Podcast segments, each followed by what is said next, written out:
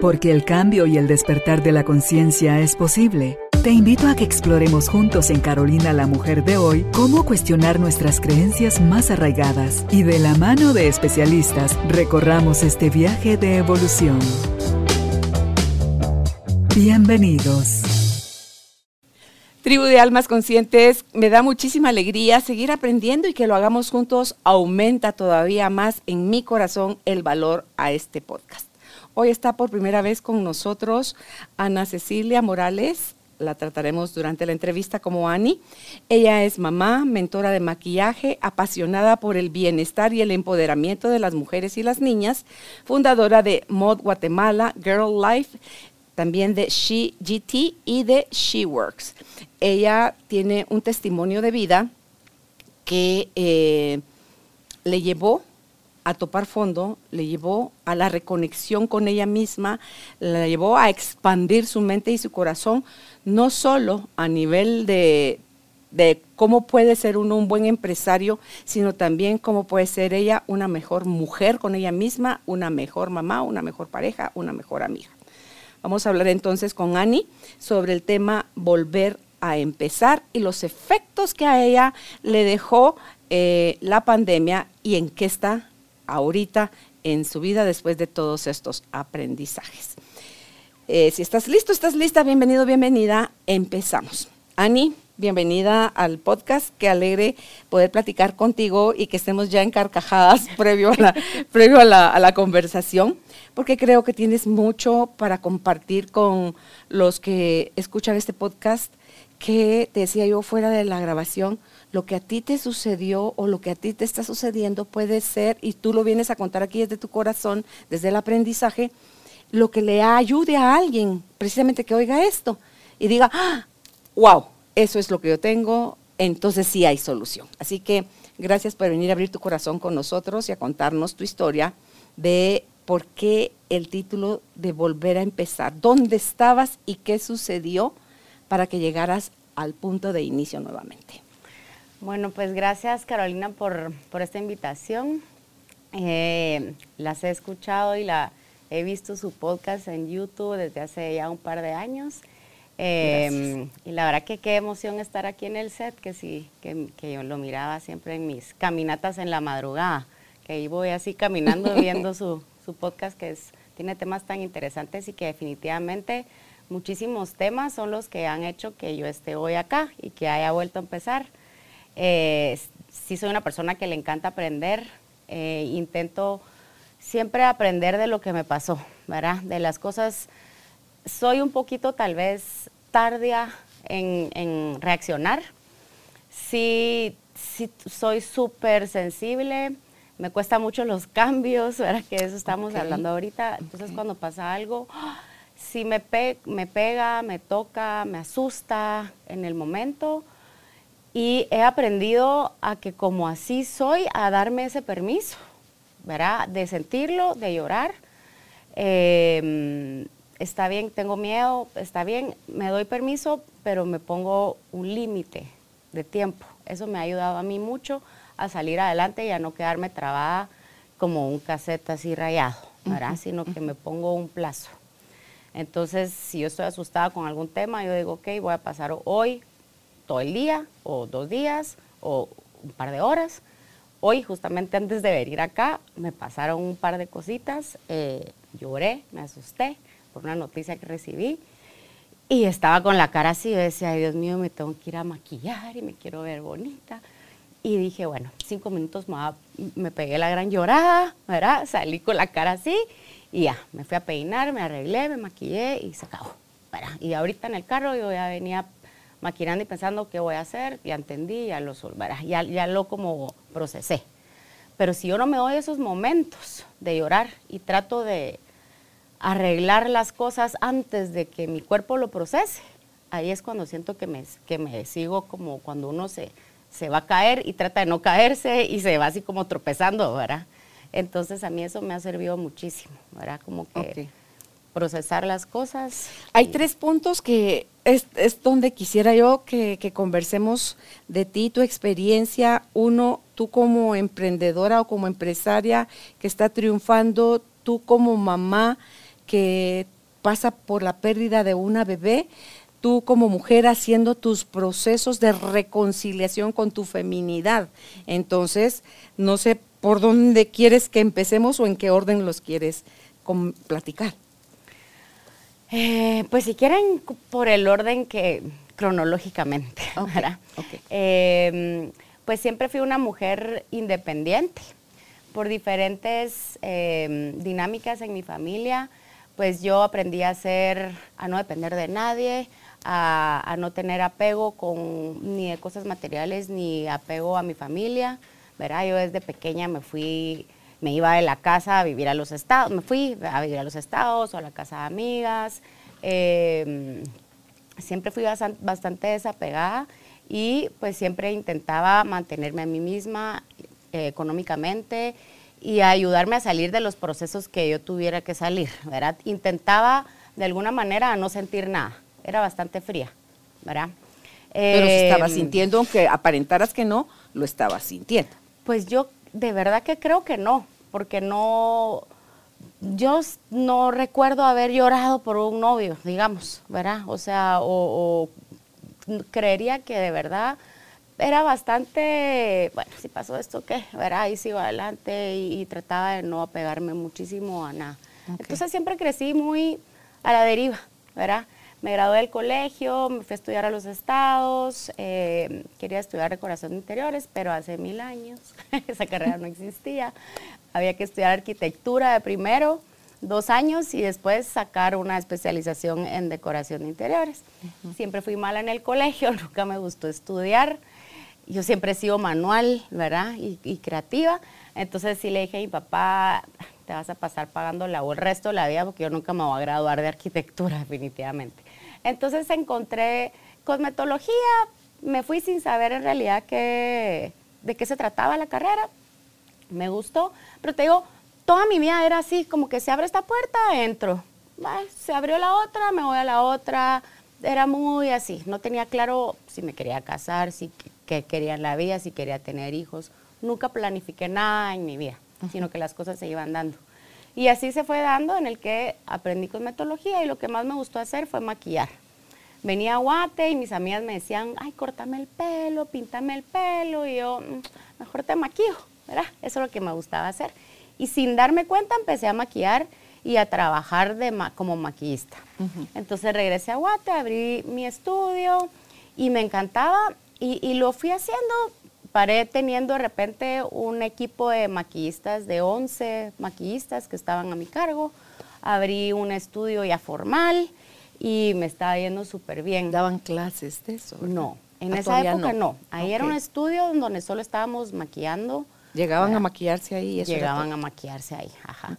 Entonces, em, me pedían, sí había gente que me pedía que les enseñara a maquillar, pero yo les decía, ay, no sé ni cómo enseñarte porque a nosotros, en los Estados Unidos la carrera de cosmetología es más que todo, a uno lo entrenan para pasar el examen, para que uno pueda tener el permiso de trabajo como, que, como, como esteticista, pero no le enseñan nuevas técnicas ni nada. Entonces era, el maquillaje en realidad nos enseñaron muy poco, ¿verdad? No nuevas técnicas ni a maquillar divino como ahora se enseña, ¿verdad? Entonces yo no tenía una teoría, no tenía una base yo me sentía segura para poderle enseñar a alguien.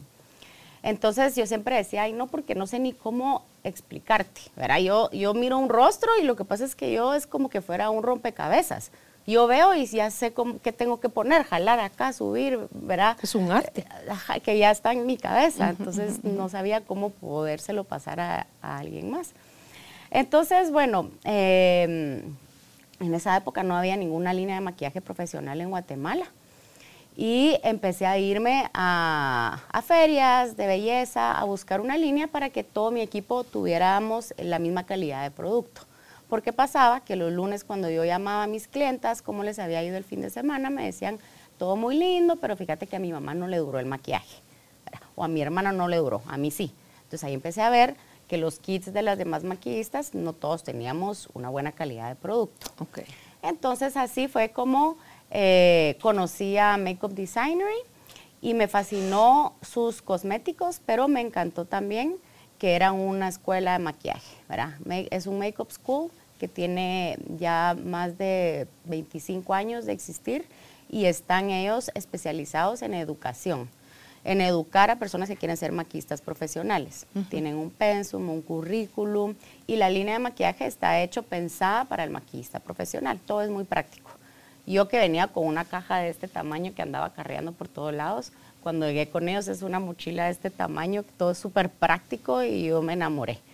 Entonces así empezó mi historia con Makeup Designery. Me fui a estudiar a Estados Unidos con ellos y me quedé con la boca abierta y yo decía, ¿cómo he venido yo? Porque cuando yo me fui, yo ya tenía unos 12 años de, ser maquillista en Guate. Y yo dije, ¿cómo he venido maquillando todo este tiempo y no sabía nada? ¿Verdad? Porque yo lo hacía porque así se me hacía a mí en la cabeza que se hacían, pero en realidad no había recibido una técnica, ¿verdad? Entonces ahí pues me, enamoré y dije, tengo que llevarme esto a Guate. ¿Y ahí aprendiste a enseñar? Ahí aprendí a enseñar y ahí ya pues hicimos el trato. Mod en esa época todavía no estaban en todo el mundo, sino que eh, solo estaban en Estados Unidos y en Guatemala fueron el primer lugar en donde ellos abrieron fuera de Estados Unidos. Em, y entonces ahí empecé.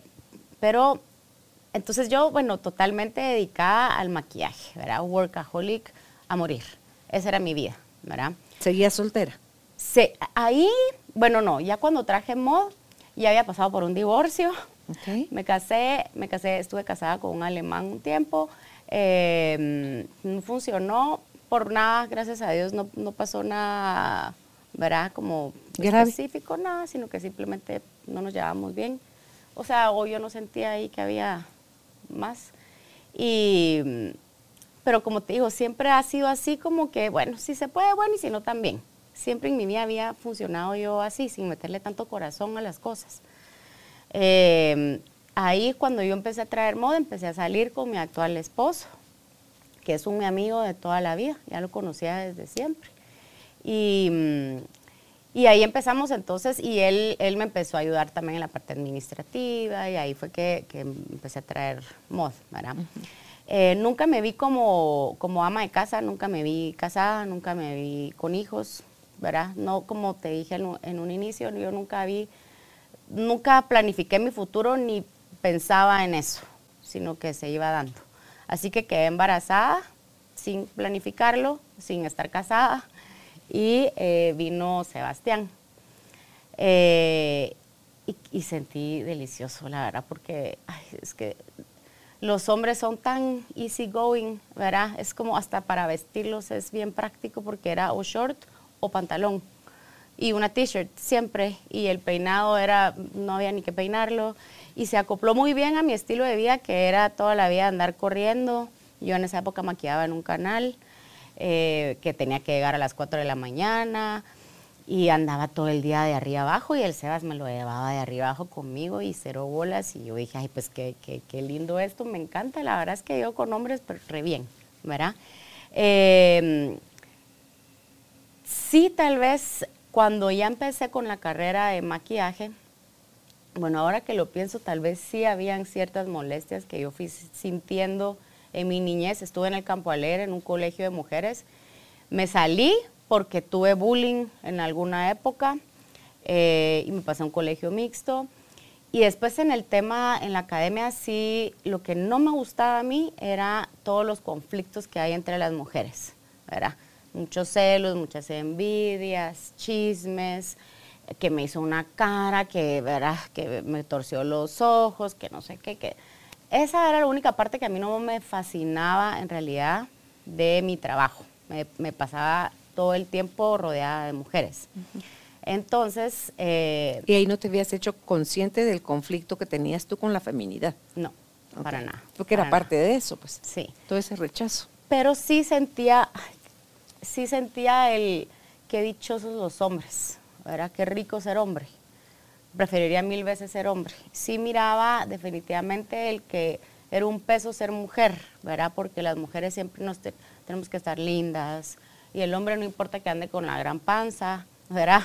Puede estar el hombre así medio gordito y nadie dice nada, pero la mujer, ¿verdad? Como que se, tiende a criticar más y cómo se engordó, ¿verdad? Ya está gordita. Y a los hombres no le pone uno coco en ese tema.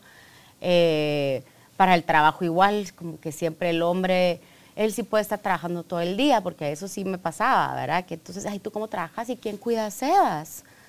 Y yo, el juicio ajeno. Ajá, ¿y por qué no le preguntan eso también a Billy? Decía yo, ¿verdad? Pues si los dos trabajamos y los dos somos papás, siempre, siempre a la que le paraban preguntando todo era a mí, ¿verdad? Y por, ay, se va contigo al trabajo, como, ay, pobrecito, ¿verdad? Siempre, siempre nos hacen sentirnos mal a las mujeres por, por todo. Y en la, al final somos las que tenemos que estar encargadas de la casa, que haya ropa limpia, que, y el hombre no, ¿verdad?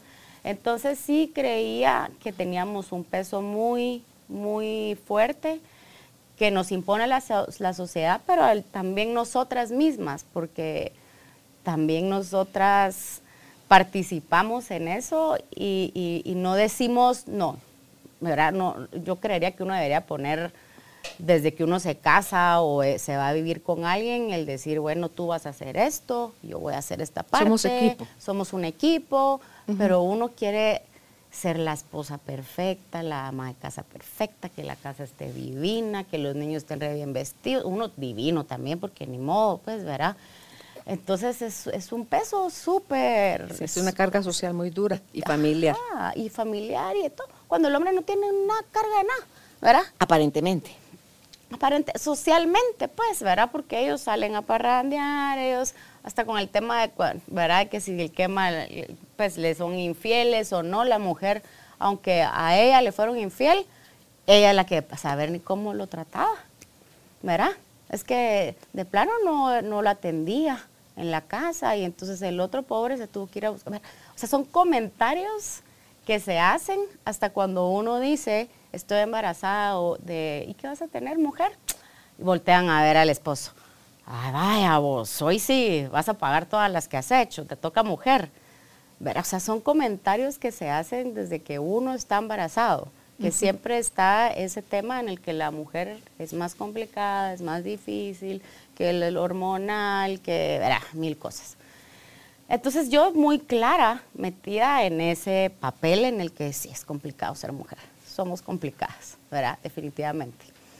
Entonces yo decía, solo quiero tener hijos hombres, porque Dios no le manda a uno cosas que uno no puede manejar y yo no puedo manejar hijas mujeres. Suficientes mujeres tengo en mi vida y a mí Dios solo me va a mandar hijos hombres, ¿verdad? Entonces yo decía, ya tengo a Sebastián, quedé embarazada nuevamente y ahí viene Santiago.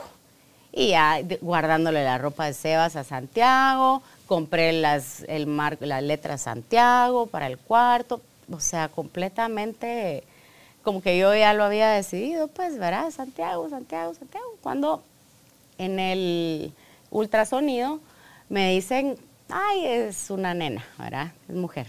Y yo, ¿qué qué? Es mujer. No puede ser, no puede Y de verdad, Carolina, se me vino el mundo encima. Súper, o sea, me decepciona, triste, ¿Lloraste mucho? Me lloré, lloré, lloré en el momento que me estaban diciendo, es mujer, ¿verdad? O sea, decía, no puede ser, Dios mío, no puede ser. Pero... Y ahora que lo veo, entiendo que era miedo, ¿verdad? Yo en ese ratito era como rechazo. Y ahora yo me doy cuenta que era miedo a que yo no quería que alguien pasara, no sé, todo lo que a mí me tocó vivir, ¿verdad? Los, los miedos y, eso era más como protección eh, que en ese momento yo lo, yo lo sentía más como un rechazo en el que hay que hueva, no quiero tener una hija mujer porque qué complicado es tener una hija mujer.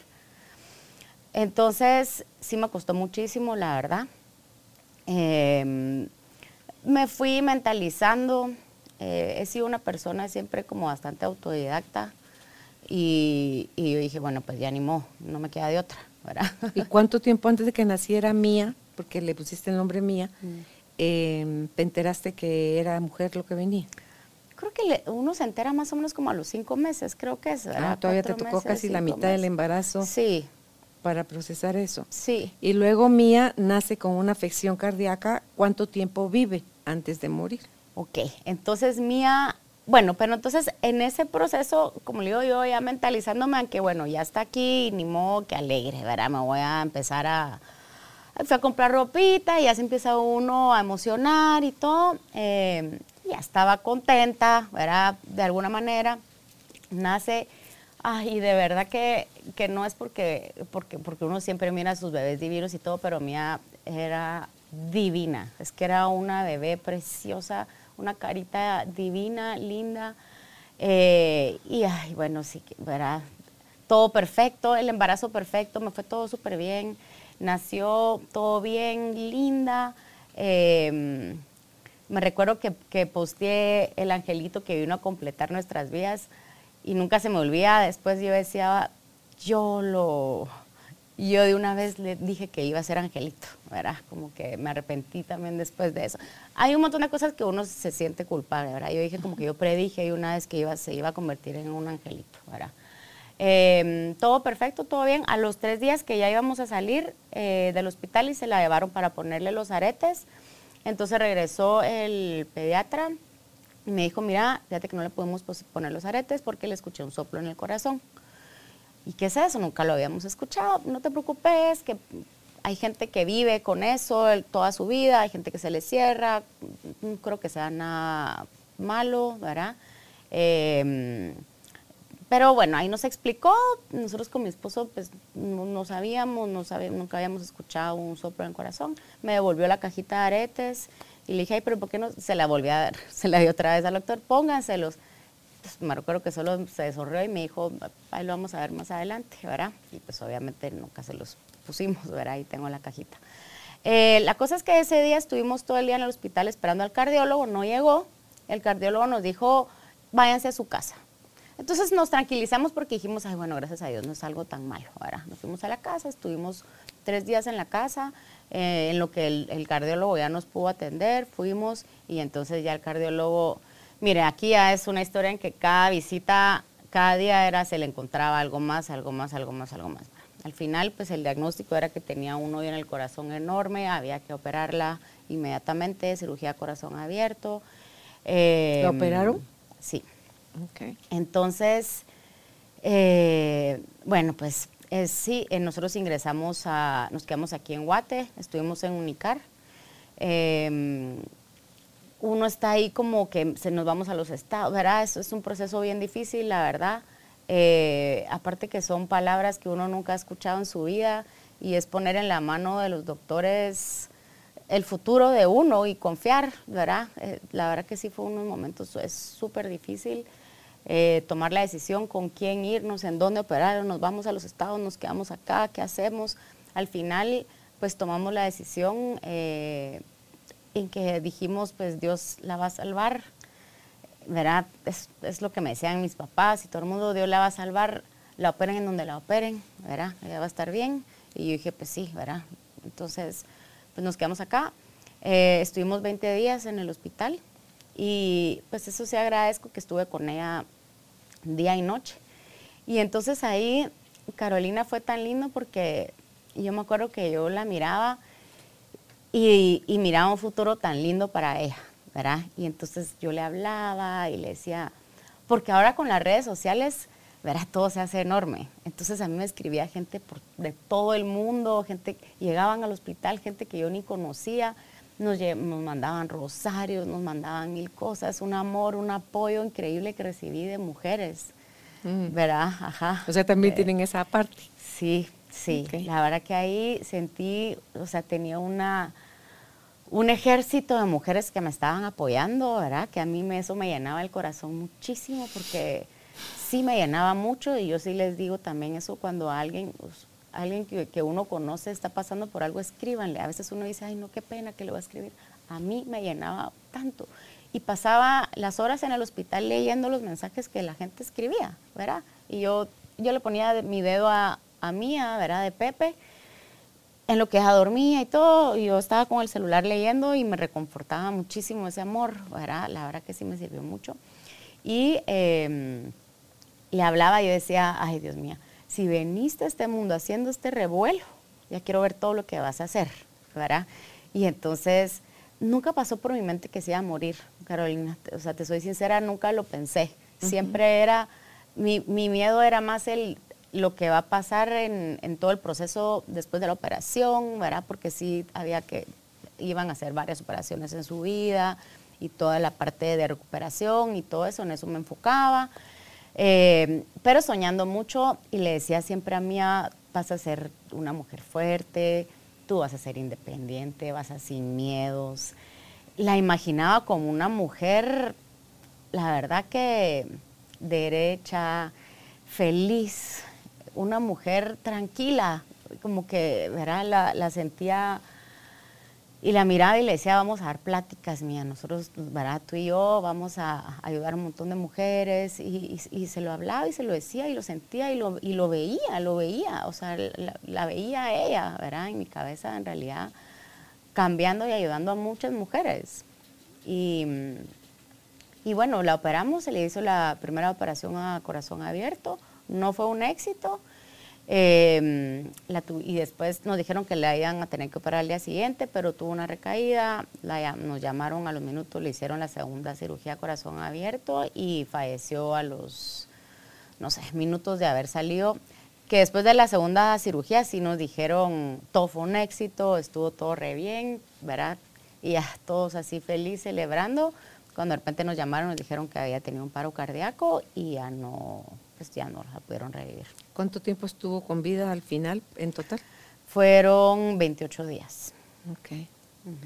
Eso que tú dices, eh, ella, su cuerpo ya no está, pero su luz, su esencia, el amor de ella por ti, de ti para ella, ese vamos, si es plural, porque ella sigue contigo. O sea, ella se fue el cuerpo, pero sigue en esa otra forma acompañándote ahorita para que estés sentada ahí contando contando la historia con fortaleza, eh, con la tristeza que debe de producir, pero igual con paz y fortaleza, porque tú, tú me dijiste fuera de la grabación, ella fue una bendición y un regalo para ti, porque su pérdida te trajo a ti tu reconciliación con tu feminidad. Cuéntanos ahora sobre eso, por favor.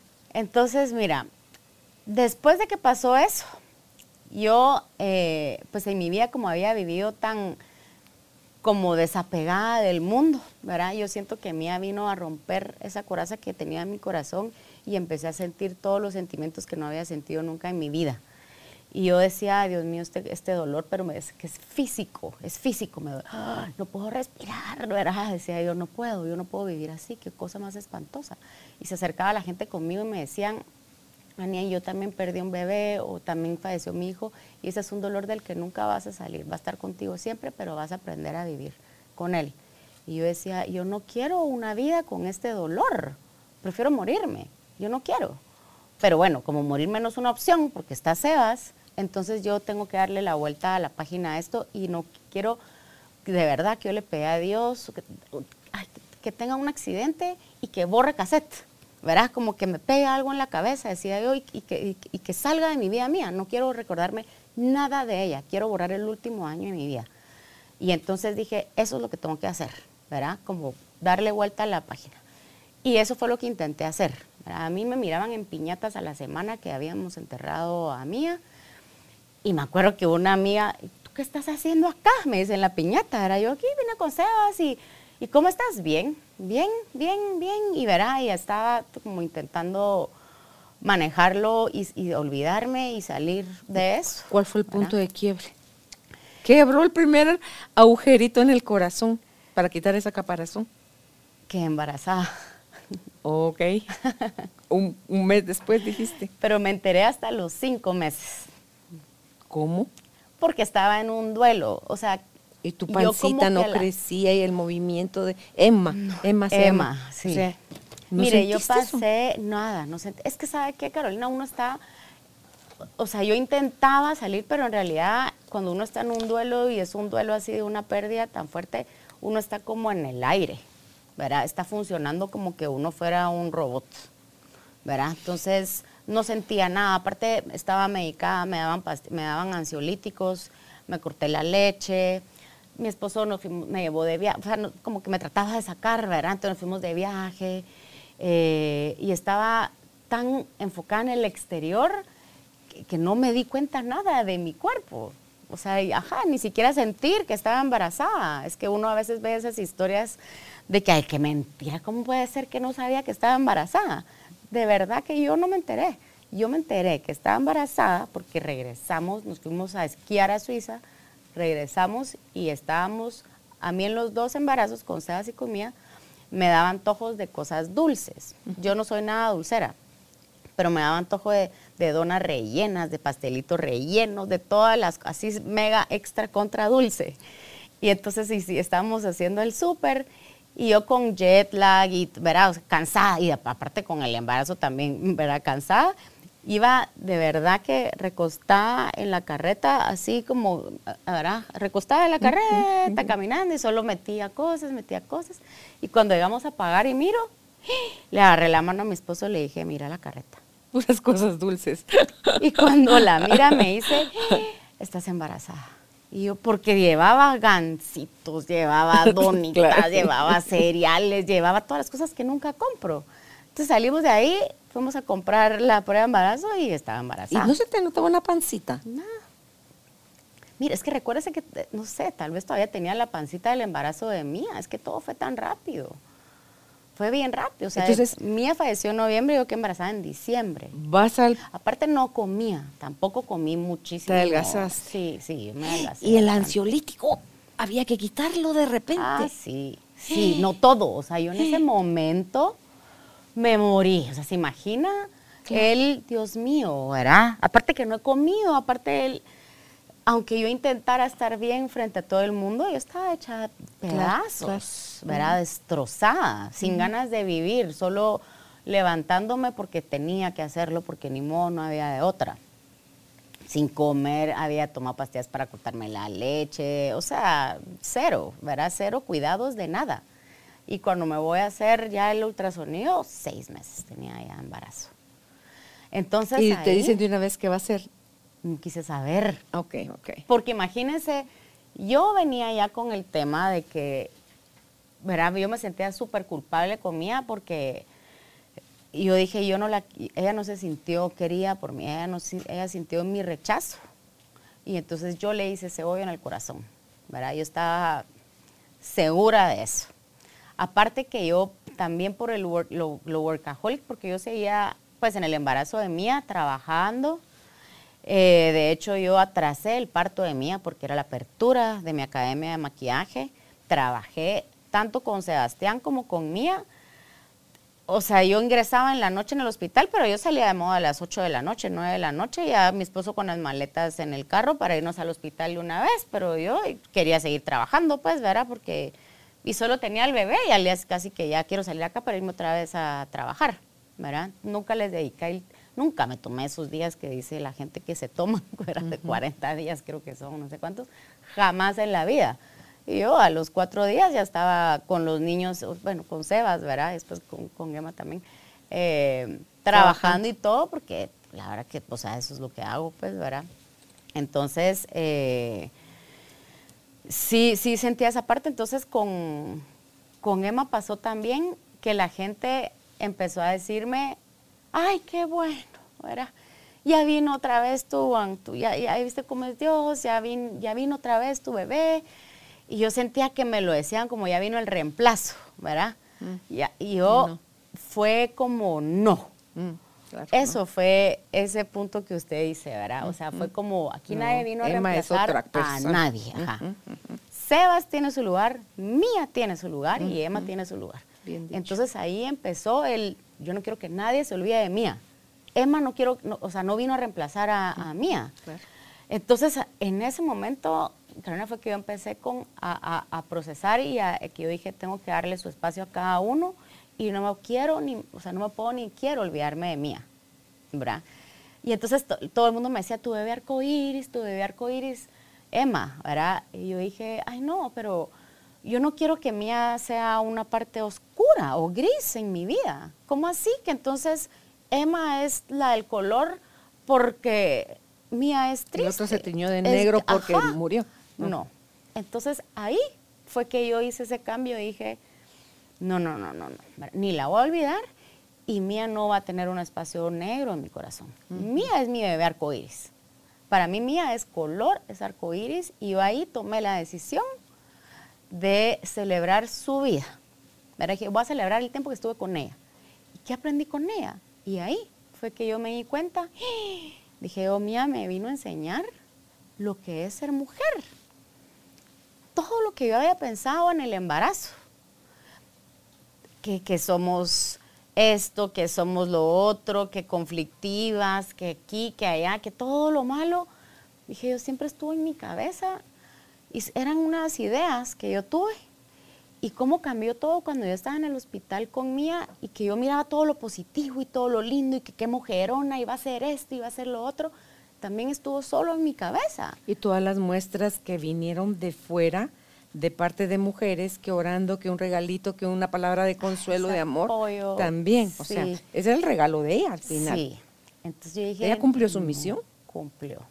Y me vino a enseñar a que yo iba a ser esa mujer que yo le decía a Mía que fuera. Ese mujerón. ¿Verdad? O sea, yo dije, Mía me vino a demostrar, mamá, tú puedes ser esta mujer que tú siempre has querido ser y estás metida con todo eso, pensando esas cosas negativas cuando tú puedes ser. Y me vino a enseñar así, o sea, con todo lo que me, me puso en la cabeza, pues, ¿verdad? Entonces ahí fue que yo decidí, yo voy a ser esa mujer que vi en Mía. Cuando ella, porque te estabas viendo a ti al final proyectándoselo a ella. ¿Cómo es tu reacción cuando ves que es Emma? Porque Ay. de ella te enteras hasta el momento del parto. Hasta el sí. Porque entonces yo no quería volver a tener ese, porque obviamente quería una hija mujer. Ok, ahí sí. ya. Ah, que, sí, sí. Después de, Ok. y de que yo procesé todo eso, eso que yo le digo ahorita, es como despertar, lo tuve embarazada de, de Emma, ¿verdad? Y yo quería, ay, yo sí, o sea, sí me moría por tener una hija mujer, pero dije otra vez, no quiero ese peso, no quiero ese cargar con ese peso, porque entonces ahorita me van a decir que es hombre, ay, yo quería mujer, y si es mujer, ay, ay, no, dije, yo no quiero saber, no quiero saber, no quiero- y nunca supe hasta el, y sí, o sea, fue una felicidad inmensa, ¿verdad? O sea, que al que ya la haya tenido, pues, ¿verdad? Fue, la verdad que sí fue un regalo. ¿Qué edad tiene Emma? Emma tiene cinco, Mía tendría seis. Seis. ¿Y Sebas tiene? nueve. Nueve. Ok, ahora sucede en la historia del mundo la situación llamada pandemia. Tú estabas con toda esa adicción al trabajo al tope, que te impedía o te llevaba a ti misma a impedirte el tener esa relación eh, tú contigo, tú disfrutándote como mujer, tú como esposa, tú como mamá, disfrutando a los, a los niños.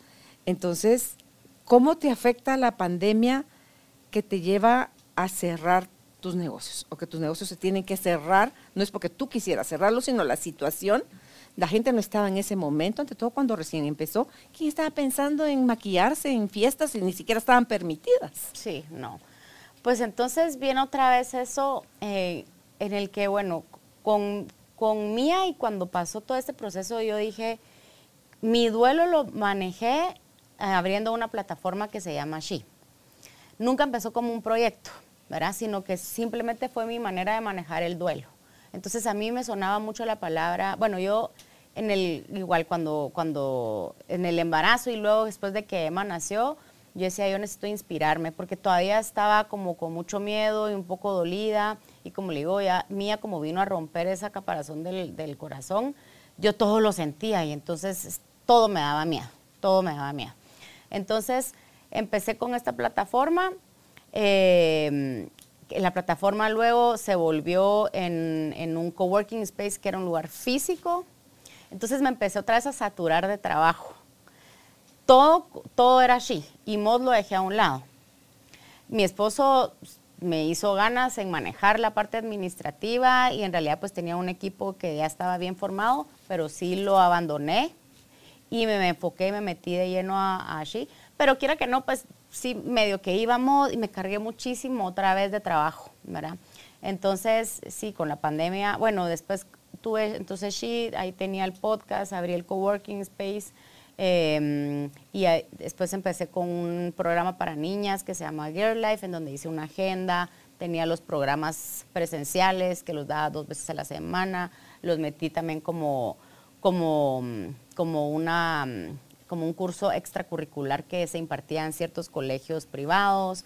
Entonces no tenía tiempo de nada, otra vez para ni de mamá, ni de esposa, ni de nada, sino que siento que trato a, a enfocarme en otras cosas para no estar conectada conmigo Para disociar. misma. Ajá. Entonces otra vez me metí de lleno a todo lo de She y verá. Entonces, pues justamente vino la pandemia, cerramos las academias eh, de mod.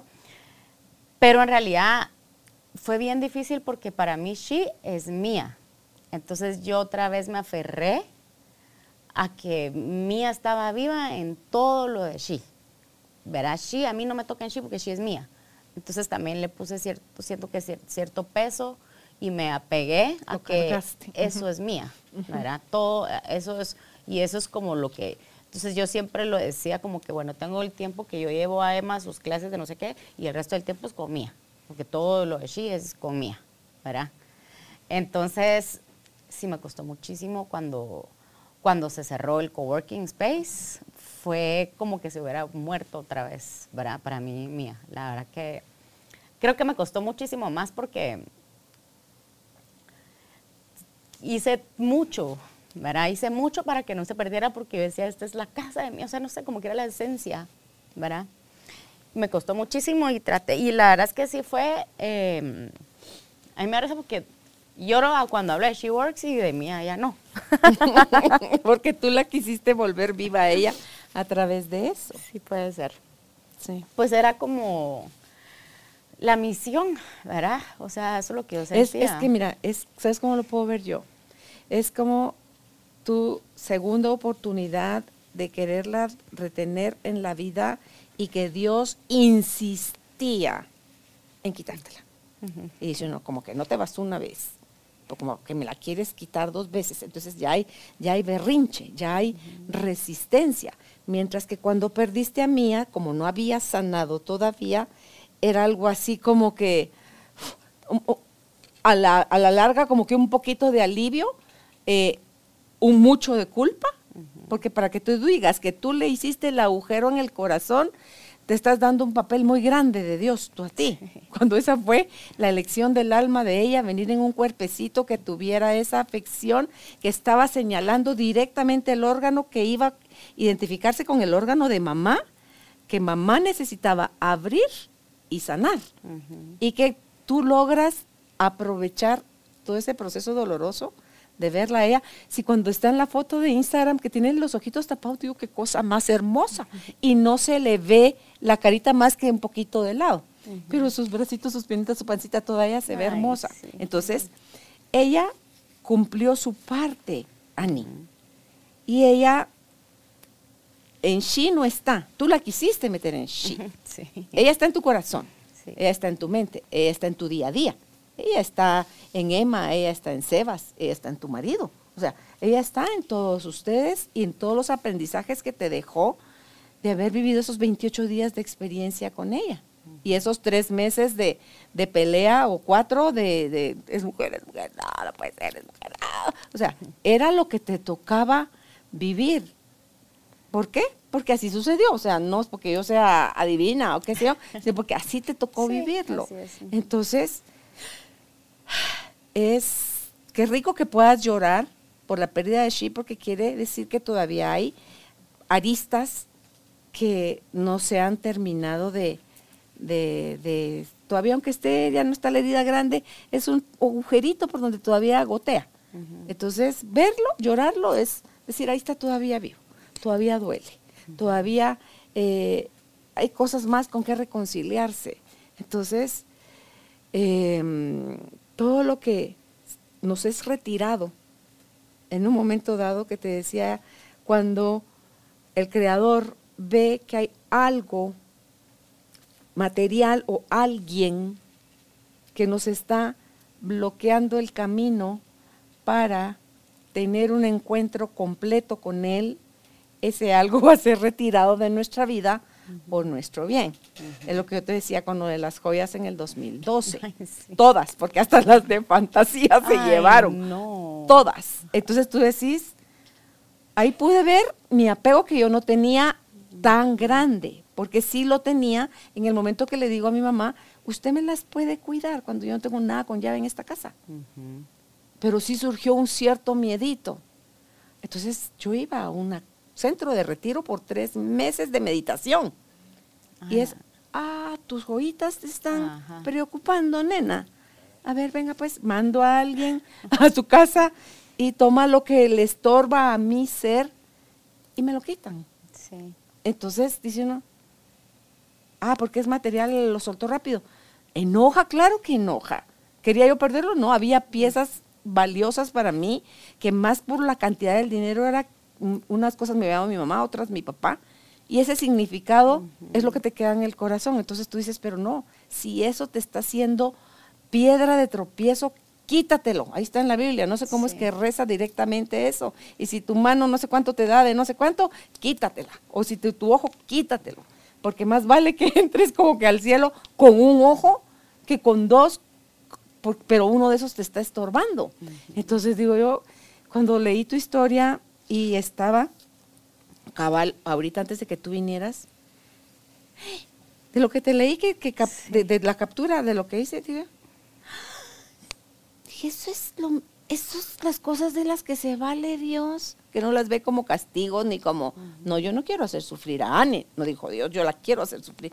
No, es como que, ok, tu Sí. alma, el alma de Mía habían pactado vivir esa experiencia tú vas a ser mi mamá y cuando llegue el momento de que yo nazca, me voy a ir rápido, pero te va a servir a ti, mamá, para que tú puedas aprovechar esta relación cortita, para que tú te encuentres, tú te sanes, tú aprendas a amarte a ti y al resto de mujeres. Entonces tú decís, wow, wow, porque mira cómo te fortaleció a ti como individuo la llegada de Mía, la corta llegada de Mía a tu vida. Así me cambió la vida. Es, en mi vida es un antes y un después y para bien. Y le preparaste el terreno a Emma. Porque a Emma me imagino que la puedes ver con otros ojos. Ah, totalmente, sí. Aprendí muchísimo, Carol. Aparte, y es cierto todo lo que está diciendo porque ahorita estaba pensando, ¿sabes que tiene toda la razón? Porque en realidad yo nunca, en, como cuando yo empecé con Shin, nunca fue un proyecto, sino que se iba dando con lo que yo iba sintiendo en mi duelo. Yo me recuerdo que el primer evento que nosotros tuvimos se llamaba Inspire, porque yo decía, yo tengo que inspirarme en mujeres que han pasado por procesos y cómo han salido de eso. Después la gente me hablaba a mí mucho trascender, es que Mía trascendió, yo nunca había escuchado esa palabra o no le había puesto atención. Cuando entendí dije, sí, Mía trascendió y yo quiero trascender en la vida. Entonces el siguiente evento que hicimos se llamaba Trascender. Y en realidad esos eventos eran los que a mí me movían y me fascinaban y me encantaban y me apasionaban. Luego con lo de las niñas nació porque yo me di cuenta en el proceso de que las mujeres era muy difícil cambiar el chip ya de adultos. ¿verdad? Entonces yo dije, esta base hay que sembrárselas a las niñas cuando son pequeñas, ¿verdad? En el, el que, no, que no crezcan ya con todos estos pesos y etiquetas que nosotros mismos nos ponemos. Entonces ahí fue que empecé con Girl Life. Y el coworking space en realidad se armó porque yo estaba buscando un lugar para impartir Girl Life. Pero yo, o sea, mi, propósito y mi, siempre era los, ¿verdad? la plataforma de She, que eran temas de, para ayudar a la mujer, y Girl Life, que era para ayudar a la niña. Pero encontré un lugar que era tan grande que ¿qué más pongo aquí?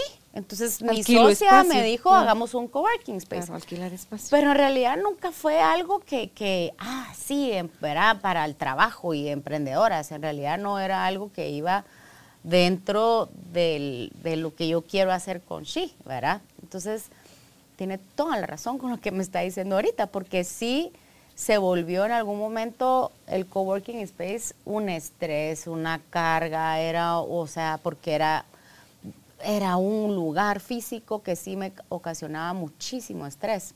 Y pues me dolió, pero, pero ahorita lo estoy entendiendo totalmente, ahorita que usted me está diciendo esto, me lo quitaron porque cabal, era lo que me, eh, me, Estaba sí me estaba- estorbando. ajá, totalmente, porque en realidad lo que a mí me encanta y siento que sí hay un propósito es con, con el tema de las niñas, pues, ¿verdad? Que ese sí es un, es algo súper lindo. Uh, Entonces, sí, para sí. chiquitos el chip no lo, porque ni siquiera sac- nos sacan el chip totalmente, está así como mal puesto nada más, que a ratitos hace como cortocircuito que entra la información y otros ratitos como que lo olvidamos todo, ¿verdad? Pero sí el, el poder pasar menos tiempos o requerir de menos sufrimiento. Sí, total. Ani, de, para poder subir nuestro nivel de conciencia, para poder reconectarnos verdaderamente con nosotros, con nuestra esencia, que cuando eso sucede ahí estamos realmente conectados con Dios, porque es adentro donde lo hemos de ir a buscar, no, no afuera como una figura de, de túnica blanca, de barba larga, blanca, viejito. No, entonces creo yo que es tan, todo lo último que yo he estado aprendiendo es tan de al pelo, de verdad, es tan grande el amor de Dios por nosotros, que todo aquello que llega a nuestra vida tiene un tiempo, tiene una caducidad, tiene un para qué, tiene un regalo, un aprendizaje, es, una, es un peldaño más para tu escalera de subir tu nivel de conciencia. Sí, Entonces dice uno, wow, eso es lo que hay que transmitirle ahora a los chiquitos, niños y niñas, porque no te creas tú que la niña eh, sufre más que el niño. No, O sea, y lo veo con Sebas, ¿verdad? También, que yo dije también en algún momento tengo que hacer también algo para niños. Y tú pero- decías, tú fuiste par- parte de bullying, te hicieron Sí, bullying. sí, ajá. Eh, los niños también, los varoncitos también sufren de Sí. eso. Hay niñas que hacen bullying y hay niños que hacen bullying. Lo que pasa es que a los niños se les dice, ay, tú te aguantás. No, pues no, no. O sea, es lo que no se les debe decir, No, pero por lo sí. general es, ay, tú Usted es- aguantate usted porque es sos hombrecito, hombre, aguante, ajá, sí. no puedes llorar, tienes que aguantar, ¿verdad? Eso también sí, no, esa parte también hay que trabajarla bastante. Sí, sí. Pero sí, con el tema de Dios, también ese es otro, ¿verdad? Cuando uno está pasando un duelo, yo tuve mi etapa en el que, en el que me enojé muchísimo con Dios, dejé de creer en Dios, me peleé con Dios y en realidad, bueno, en algún momento dije, ay, va, pues sí, sí existe, pues. Va, ya. Como que va, me mojo, ¿verdad? Ya no dejen de estar diciendo que Dios aquí, que Dios allá, va, pues sí existe. Ok. Pero fue hasta hace un par de años, ahorita en la pandemia, que de verdad que gracias a Dios me quedé sin SheWorks y sin Mod y sin nada, porque tenía tiempo de sobra para poder reconectar conmigo. Y entonces me metí yo, cuando se murió Mía, empecé a meterme en todo, Carolina. Yo me metí a todos los cursos, o sea, todo lo que existe, ¿verdad? Reiki, constelaciones de familia, buscando respuestas, ¿verdad? Como que no sé ni qué quería que me dijeran, porque, ¿verdad? No sé, pero me metí a todo, me encanta, me fascina. Me fui con, a Tony Robbins, oigo a Joe Dispensa, me metí en todo esto y, aprendí muchísimo. Y es cuando uno tiene toda la, todo el conocimiento en la cabeza, pero me hacía falta Dios. Entonces yo decía, ay, sí, yo puedo, sí, yo puedo, si al final yo lo voy a hacer. Pero no fue hasta que un día de verdad que bajé la cabeza y dije, ay, no, o sea, si no lo hago contigo, Dios, nunca voy a salir de... Porque ya estoy bien, ya voy bien, ¿verdad? Y tengo claro lo que quiero, pero ese vacío todavía se siente a veces. Y no fue hasta que yo dije, bueno, te- ya me quedo contigo, pues, ¿verdad? O sea, y quiero que estés conmigo y ya te, te- te acepto otra vez en mi vida y, y te agradezco todo y entendía con amor todo lo que pasó con Mía y todo lo que ha pasado hasta ahí, que de verdad te digo que fue hasta hace un par de años encontré paz finalmente. Y fíjate que te oigo hablar en ese shopping espiritual para ver qué es lo que finalmente le da a uno la paz y no, no es nada de eso. Hasta que- hasta porque que todo eso es conocimiento que aplicado te puede llevar a buenos términos. Pero si todavía seguís queriendo tener la razón, por un lado, por otro, tú dijiste algo que aquí es clave, buscaba respuestas. Y lo que ya sucedió no tiene respuesta, tiene aceptación, nada más. Entonces, el, si yo no acepto la realidad, ¿qué voy a andar comprendiendo? Pero nosotros aprendimos mal, que yo comprendo, entonces entiendo y entonces acepto. No, aceptar es sí ante lo que sea que esté sucediendo. No quiere decir, ay, sí, me encanta, sí, y es más de esto. No, es sí, esto es lo que está pasando. Entonces aquí puse, buscar respuestas por no comprender y por no aceptar. Cuando en realidad, porque eso te lo enseñan en Access, es aprender a hacer las preguntas correctas. ¿De qué otra forma puedo ver esto? ¿Qué tiene esto que no he podido ver? ¿Qué más puedo aprender de aquí?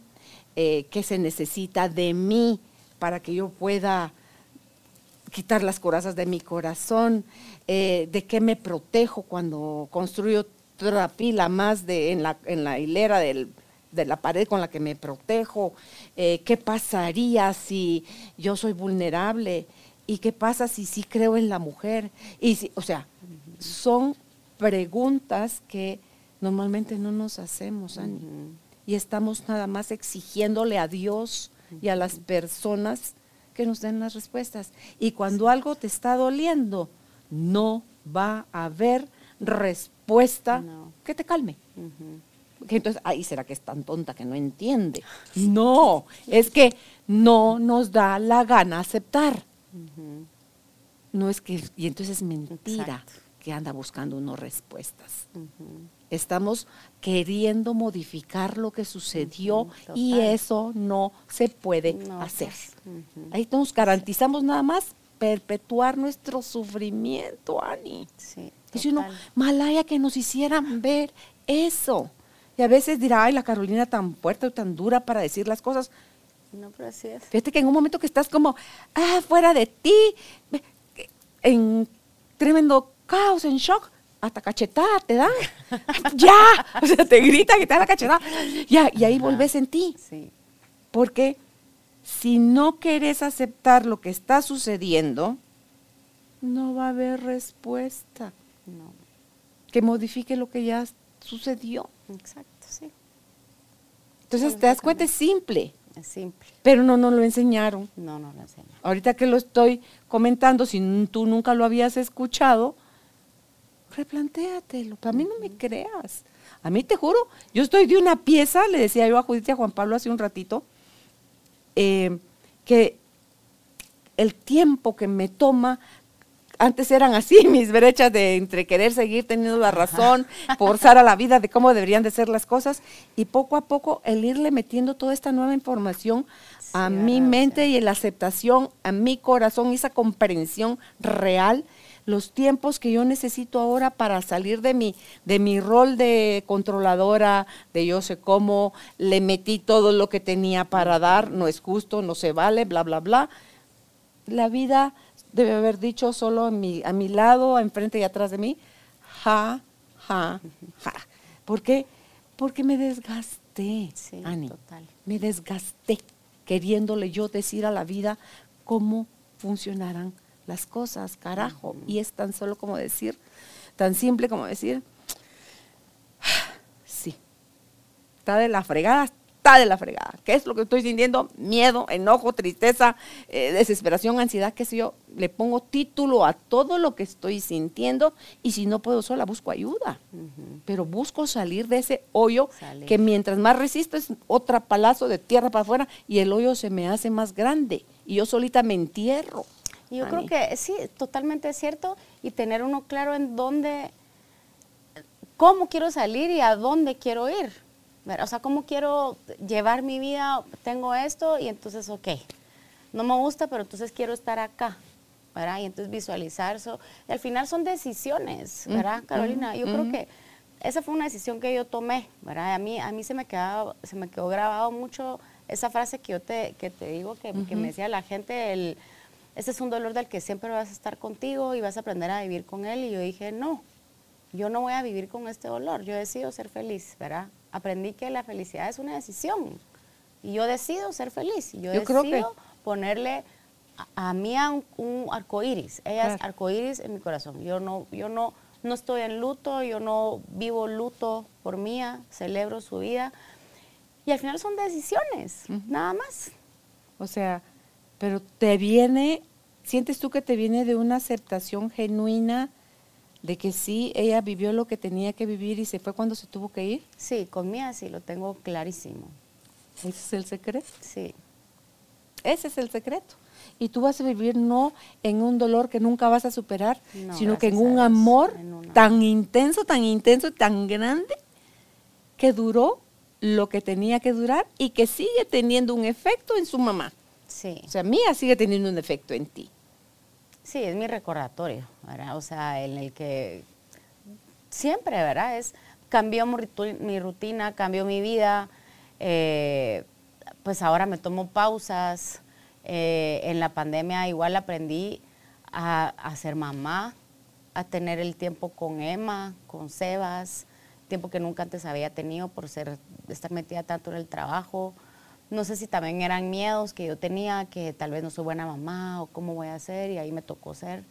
Y, y fue ir, aprendí a estar aceptando y agradeciendo porque eso sí, agradezco esos 28 días que tuve con Mía, que me la pude, la tuve, la abracé, la papaché.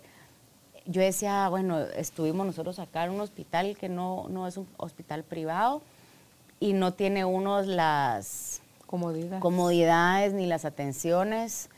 Pero ahora digo yo, gracias a Dios, porque yo bañaba a Mía, yo la atendía, yo, la, yo le hacía todo. Entonces yo agradezco ahora y eso sí he aprendido y me he propuesto agradecer cada momento en donde estoy y lo que tengo. Y como tú dices ahorita, ¿verdad? Que se los dije yo en un inicio. Antes me peleaba mucho y me, me- me cuestan los cambios y me, me tomaba un proceso de muchos días. Ahora trato, o sea, de, de- de salir rápido de- y de cambiarlo, de cambiar el chip y bueno, me pasó esto, está bien, lloro y como tú dices, si antes me tomaba este tiempo, ahora me toma esto.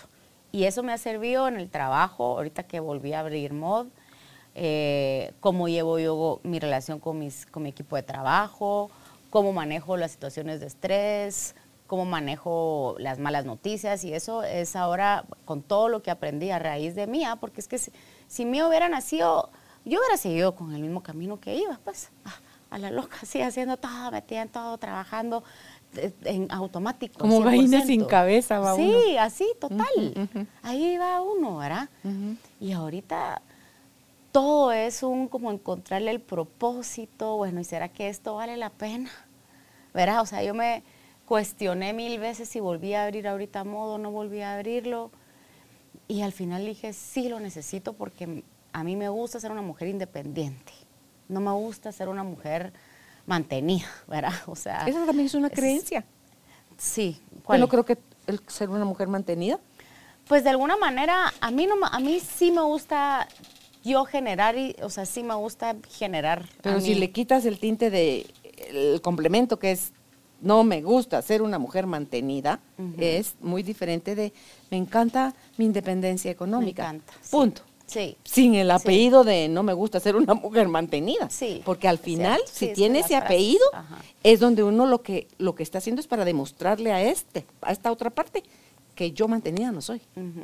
Entonces esa es otra creencia es otra que si uno creencia. no, o sea, vas a brillar, brilla desde tu capacidad, tu conocimiento, tu entrega, tú lo bonita que puedes dejar a la gente cuando la maquillas, todo lo que puede brillar tu empresa, todo Ay, eso, sí, pero no para dejar de ser una mujer mantenida. Sí, no, ese no es el, como que la razón principal, ¿verdad? Pero digamos que sí era como una de las razones por las que al final yo decidí y definitivamente el tener el tiempo para mí, el poder yo convivir con otras mujeres. Eh, hay unas historias tan lindas de, las de, de exalumnas que han tenido, que hemos tenido en MOD, de cómo les ha cambiado la vida cuando ellas tienen su propio negocio y ellas pueden generar ingresos y eh, aparte como es algo creativo, ¿verdad? El, el- la, la creatividad muchas veces la dejamos a un lado y eso es cuando uno está en un proceso. Yo me acuerdo cuando yo fui con la psicóloga, está en un proceso y que todo muy by the book, ¿verdad? Yo como bien cuido mi alimentación, hago ejercicio, leo, este, este, esto, ajá, y haces algo creativo, pero algo creativo, o sea, hay que despertar la creatividad. No, y como que, y cuando empecé a hacerlo, es, es La una arte parte tan importante sí, también sí. para que uno, ¿verdad? No, no, es una parte de la vida que tiene que estar, que tiene que existir, ¿verdad? Para que uno como que se, se, se relaje y haga algo, que, que, que uno pueda crear algo que viene dentro de uno. Tú podrías decir entonces que todo lo que tú has pasado ha valido la pena para volver a empezar de cero, que dicen que uno de cero no empieza, Sí. porque ya tienes la experiencia, ya tienes el conocimiento, tienes la habilidad que ya manejabas del negocio que la pandemia te lleva a cerrar. Y luego me da risa cuando dices en tu podcast, en tu, en esto cosa que escribes que dices, y luego estaba tan brava, tan enojada, que cerraste todas esas cosas todo como y ahora no te deja peleado. abrirlo. Ajá, y ahora no puedo abrirlo, sí. Pues sí. Fue como cuando uno ¿verdad? Como que hubiera yo cortado con una relación, con un novio, con alguien, ¿verdad? Que uno todo lo borra, todo lo, todo lo saqué, todo lo borré. Y ahora, ajá, ya no, pues ya no, no tengo nada, ¿verdad? Todo lo quiero recuperar, pero son esos momentos que antes actúa uno pues muy impulsivamente y ahora he aprendido a, a no, ¿verdad? A, a tomarme más mi tiempo. Eh, y definitivamente sí he aprendido mucho también a, a darme mi espacio, a cuidar mucho mi salud mental. Eh, yo tiendo mucho a, a que, a que, ¿verdad? si algo está pasando y yo como te digo, si yo no me pongo esa fecha límite, que eso fue también algo que yo, que me funcionó a mí en el duelo con Mía, ¿verdad? Para no pasarme llorando todos los días en la cama. Yo decía, bueno, yo voy a llorar los 28 de cada mes, porque esa es la fecha que, Emma- que Mía falleció, ¿verdad? El 28 de noviembre. Entonces me ayudaba para poder funcionar los demás días porque yo no quería estar todo el tiempo llorando y, ¿verdad? Entonces a mí me funcionaba el ponerme metas. Todos los 28, ese va a ser el día en el que ni, ni me llamen ni me miren porque yo me voy a ir al cementerio y después entendí, dije, porque ya ah, me programaba. Ah, ya viene 28, entonces ya tengo que llorar, ¿verdad? O tengo que ir. Y después dije, no, no lo tengo que hacer. En realidad no me hace bien tampoco a mí.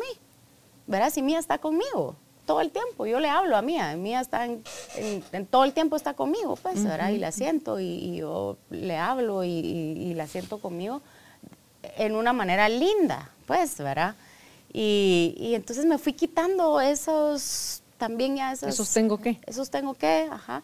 Y con Mod pues ha sido igual, ¿verdad? Al final tomé la decisión de volverlo a abrir. Por eso, porque ahorita en la pandemia sí me gustó mucho estar en la casa, ser ama de casa, me metí a clases de cocina, le agarré el gusto a la cocina, pero sí está esa parte de mí que, que- siento que, que todavía tengo mucho que hacer, mucho que dar. Me gusta eh, de la manera en la que se puede apoyar a las mujeres con esta carrera de maquillista profesional. Y no solo a mujeres, sino que ahora también hay muchos hombres que lo están haciendo.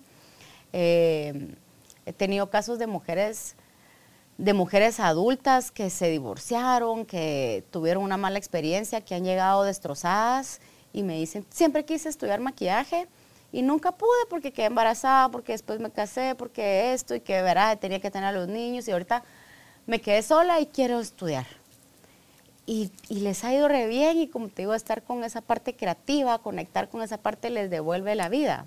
Entonces, eh, yo estoy feliz, la verdad que ahorita otra vez como que recuperé a mi bebé, era como mod, pues era otro bebé que había, que sentí que le había fallado, que lo había perdido. Y mm, sí, sentí en algunos momentos que estaba empezando de cero, pero como tú dices, no, la verdad que no es de cero porque tengo todo este, todo ese know-how y, y ya todo ese aprendizaje, pues que definitivamente no se van a repetir las mismas errores que se pudieron haber cometido en algún momento. Sí, así que en conclusión, abrirnos a lo que la vida nos va presentando, a menor Tomar resistencia, mayor aprendizaje, mayor evolución, mayor luz desde donde te estés manejando, haciendo lo que sea que estés haciendo. Pues gracias, eh, Ani, por venir a compartir con nosotros tu historia, porque como tú, muchas mujeres habrán perdido un bebé, a lo mejor era su primer bebé, a lo mejor ahí decidieron ya no volver a correr el riesgo, porque eso es, eso es lo que da miedo. El- lo que decía, aquí vi, ¿por qué tiene la gente miedo a volver a empezar? Asumiendo que no tienen ninguna experiencia, porque tienen miedo a resultar el control al resultado. Porque em, dice, ¿te hará bien empezar eso mismo de, de cero, de nuevo? ¿O será que es otra cosa la que tienes que empezar? Porque a veces somos tan testarudos, ah, no, esto quiero yo. Y a lo mejor es ya otra cosa la que hay que emprender. Entonces, ese miedo también está ahí. Él dice, no pretendas que desaparezca el miedo, No. ¿verdad? Sí, y por miedo, último, sí. confía, o sea, confía en ti, confía en tus capacidades. Si no tienes todavía la expertise en eso, pues prepárate. Tú te fuiste a preparar, tú te fuiste a estudiar. Y según tú lo estabas haciendo nítido. Y resulta que cuando fuiste a este otro lugar y conociste cosas, dijiste, ¿cómo puedo yo estar? ¿Cómo es que yo lo estuve haciendo si no tengo toda esa base, toda esa técnica, pues hay muchas formas de hacer las cosas, Ani. Sí. Y lo pudiste hacer, las mejoraste, sí. Sí. Todo es mejorable y una vez lo mejoraste, lo pudiste trasladar a tu equipo, estandarizaste tu empresa y hoy tienes todo ese expertise para hacerlo. Y yo creo que lo más hermoso de todo y es donde nos cuesta, ante todo cuando hemos sido controladores empedernidos, es a soltar el resultado. Eso, total. Eso. Porque ya no depende de ti. Tú haz tu parte, que el universo hará lo demás. Y disfrutar el proceso, Carolina, porque si uno lo va a hacer, pero se va a estar tornando los dedos, ¿para qué? Mejor no. ¿Verdad? O sea, sí, yo creo que si algo puedo dejar también como era, es eso que tú dices, es hacer las cosas con miedo. Yo no es que no tenga miedo, pero he aprendido a decir, no, de nada me sirve tener el miedo. Mejor voy, me lo disfruto, lo hago. Tengo grabado eso de la, eh, la felicidad es una decisión. Yo decido cómo voy a manejar esto que está pasando ahorita. Igual va a estar, ¿verdad? Esto malo, esto bueno, va a seguir pasando, pero todo depende de cómo yo maneje esta reacción. Eh, sí, ahorita hay muchísima, hay podcast, ¿verdad? O sea, Mucho, hay un montón de mucho. información. A mí me sirve mucho, yo me despierto todos los días a las 4 de la mañana, salgo a correr, hago yoga, medito, escribo. Y, y mucha gente a mí, mis amigas me molestan y me preguntan, pero para mí esas dos horas son claves para que yo mi día lo pueda trabajar y llevarlo más tranquilo. Cuando yo no tengo esas dos horas y yo me despierto con el mami, ¿verdad? Y me empieza a temblar el ojo así, ¿verdad? El que, no, no, y me dice, o sea, me dice mucha gente es que yo, yo no soy un morning person, ¿verdad? Yo tampoco soy. Y por eso es que necesito dos horas para despabilarme y poder ya servirle a mi gente. Si yo no tengo esas dos horas, estoy, ah, ¿verdad? Como, entonces es aprender a conocerse uno, es aprender a agradecer las cosas que pasan, a verle el lado positivo porque no queda de otra, ¿verdad? O sea, es lo que nos sirve. Y, y a estar en paz, pues, y definitivamente Dios en el corazón, clave. ¿verdad? Pues quienes quieran seguir compartiendo con Ani, la encuentran así como Ani Morales B. En Instagram y está también como Mod Guatemala, o sea, M-U-D, Mod Guatemala. Eh, gracias por haber venido con nosotros. Ay, gracias a ustedes. Gracias por tenerme acá. Chao.